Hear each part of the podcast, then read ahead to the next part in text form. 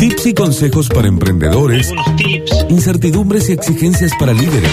Recursos para empujar iniciativas. Herramientas para cumplir los sueños. de otros emprendedores. Roberto Lama y una columna con perspectiva comercial y objetivos para todos los días. Auspicia la columna del profesor Kerkeve Good Deal, la plataforma, la página para encontrar la manera de buscar el valor de tu, de tu trabajo, de tu empresa, de tu emprendimiento. Lo escuchamos, profesor. Bueno, muchas gracias y me parece que ese copete ha sido renovado, así que agradezco a quien haya eh, lo, haya hecho. Este, y la columna de hoy tiene que ver con algunas cosas que tendrían que refrescar a aquellos que están condenados mientras dure la pandemia hacer venta telefónica, a tener charlas telefónicas y que uno necesite que sean productivas. Y no sé cuál será tu experiencia, Víctor. A veces ya hablar por teléfono y saber que te esperan 10, 15 llamadas, 5, eh, uno tiene que saber que hay un desgaste mental ah, importante y hay una tentación de, mientras uno habla, hacer otra cosa.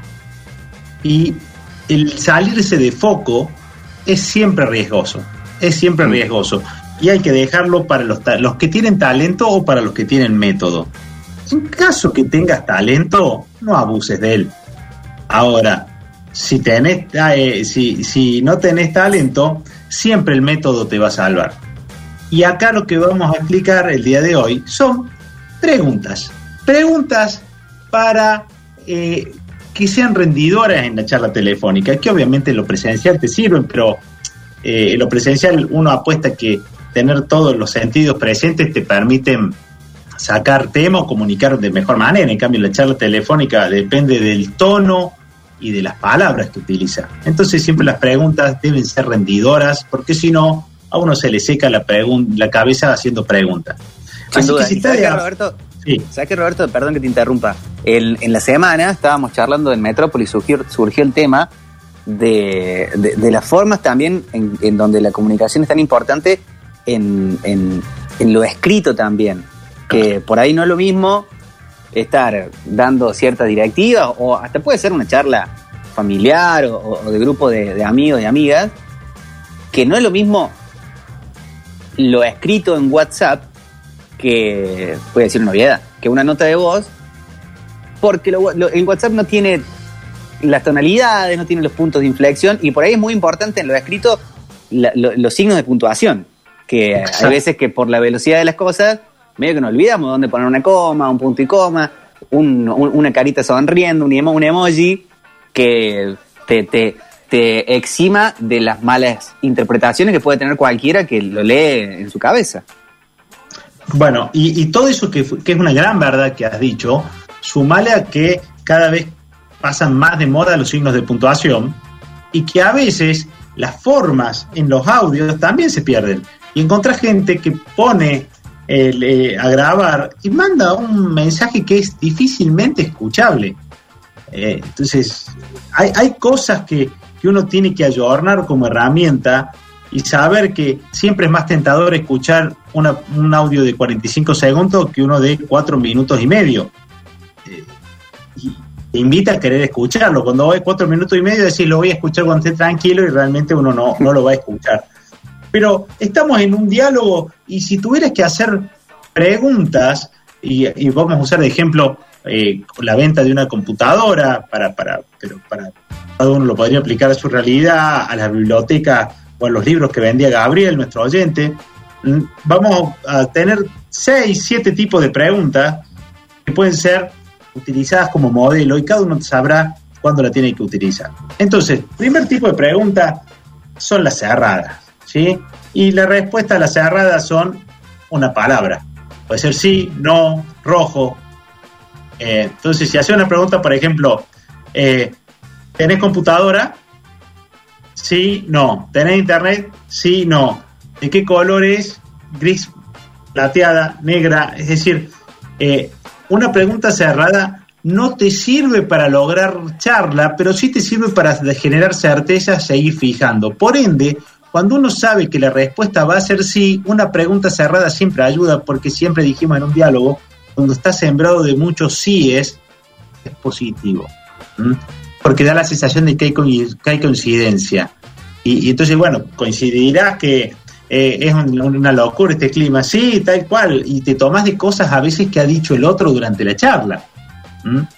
Eh, por ejemplo, sí, la verdad que estar en la computadora roba tiempo. Claro, ¿cómo roba tiempo la computadora? Sí, tal cual. Ese sí que le robaste. Tiene que ver con la frase que dijo antes. Y se hace en términos de preguntas cerradas. Las preguntas abiertas son las que te hacen que la persona que esté del otro lado hable. Y que generalmente, para que uno tenga duda, ¿cómo hago para saber que va a ser una pregunta que va a generar charla? Eh, tiene que empezar con qué, cómo, cuándo, dónde. Es decir, ¿qué utilizas para trabajar? Seguramente una computadora. No, mira, yo uso una computadora y ya lo va, y, la forma va a ser abierta y que va a invitar al diálogo, ¿sí? Eh, pero si yo te preguntaba, si tienen un ordenador o una computadora y me responde que no, me obliga ya hacer la siguiente pregunta.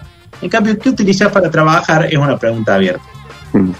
Las preguntas de influencia, tercer tipo de preguntas, son preguntas que son venenosas, son preguntas con, daño, son preguntas que te dicen, eh, tengo una pregunta, ¿vos estás usando computadora eh, con cuántos core? Mm, no sé, ¿qué, qué, ¿cómo con cuántos cores? ¿Dónde me fijo? Ah, ah, ah, ah, no, no Entonces ya hay una pregunta donde voy marcándole lo importante que es tener core. Eh, Viste, core i5, core i4, este, si hablas de computadora. Es decir, eh, tengo una pregunta, eh, ¿qué porcentaje del presupuesto le estás destinando a publicidad? Tanto online como offline. No sé, qué sé yo. Ah, ¿no lo tenés medido? Ah, ah, ah, ah, ah, ah. Porque viste el informe que sale que dice que las empresas que sobreviven a la pandemia están invirtiendo entre el 2 y el 4% de publicidad. Es decir, son preguntas que ya van influenciando una respuesta, que van indagando con un cierto nivel de interés y que sobre todo buscan despertar ese interés. ¿Mm? Exacto. Hay una cuarta tipo de preguntas que son las reactivadoras, que es las que ayudan a enfocarnos en el punto que era de interés, sobre todo cuando es larguero el que te está hablando.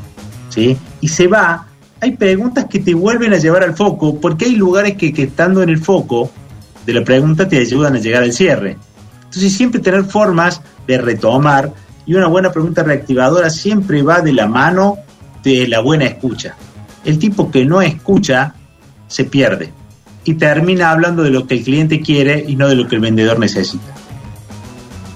La, pregunta retórica es una pregunta que no busca respuesta, sino que le da importancia a lo que uno va a decir a continuación. Entonces vos te preguntarás, ¿qué es lo importante de una pregunta retórica? Y eso que te estoy preguntando no estoy esperando tu respuesta, sino que se preguntarán ustedes qué es importante una pregunta retórica. Bien, lo importante es que sea hecha con buen tino, que no tengan una pausa muy larga posteriormente para que el otro esté diciendo qué querés que te responda yo. Y tercero, que no se abuse del mecanismo. Hay tipos que viven haciendo preguntas retóricas eh, de cada cosa que van a decir y usted se pregunta, ah, sí, papá, me lo pregunto, soltalo de una vez. Ah, qué frustrante.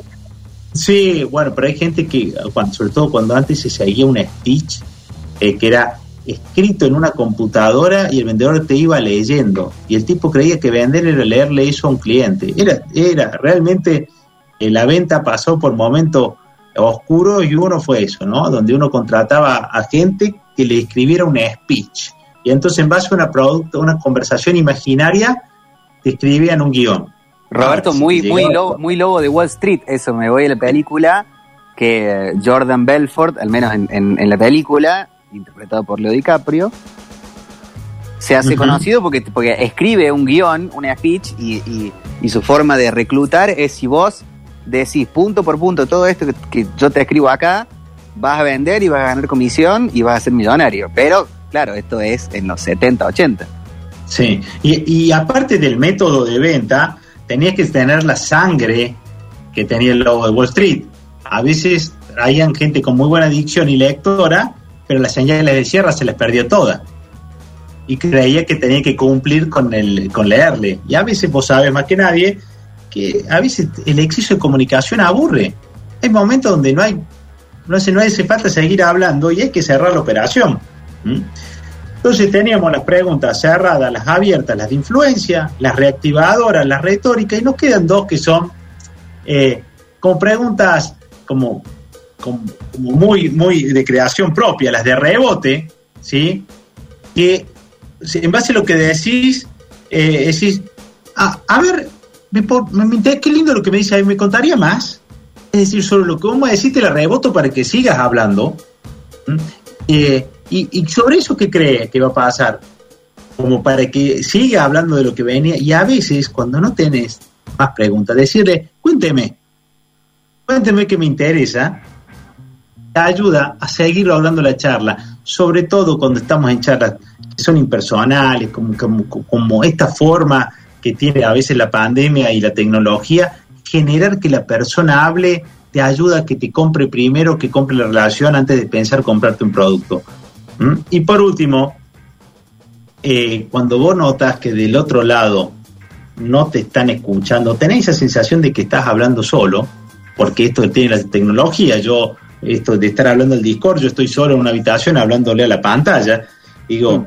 me estarán hablando, me estarán escuchando, siempre está bueno preguntar el qué le parece, me expliqué bien, eh, o si hay algo que tenés dudas de lo que te dijo, no des por sentado y preguntar qué, le pareció, me, lo podría repetir, eh, usted quiso decir esto, si reflexionando sobre lo que se venía diciendo. Entonces, sí, yo sé que es agotado, yo sé que esta forma de vender no es la misma, que preferís la calle, que preferís estar en algunos casos, o a lo mejor no tanta calle, pero tener un poquito más de salida y que a veces encarar tu día comercial sentado llamando es complicado, aférrate al método. Cuando no hay ganas, el método te salva y a veces tener escrito que hay preguntas que te pueden ayudar a tener un diálogo comercial, como son las cerradas, las abiertas, las preguntas de influencia, las reactivadoras, las retóricas, las de rebote o reflexivas, van a hacer que no solo profesionalmente te sientas más seco, sino que vengan resultados.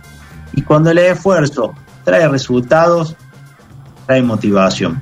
Y esa motivación es la que te permite hacer el próximo esfuerzo para que vengan nuevos resultados. Y ese círculo, ese círculo siempre será virtuoso.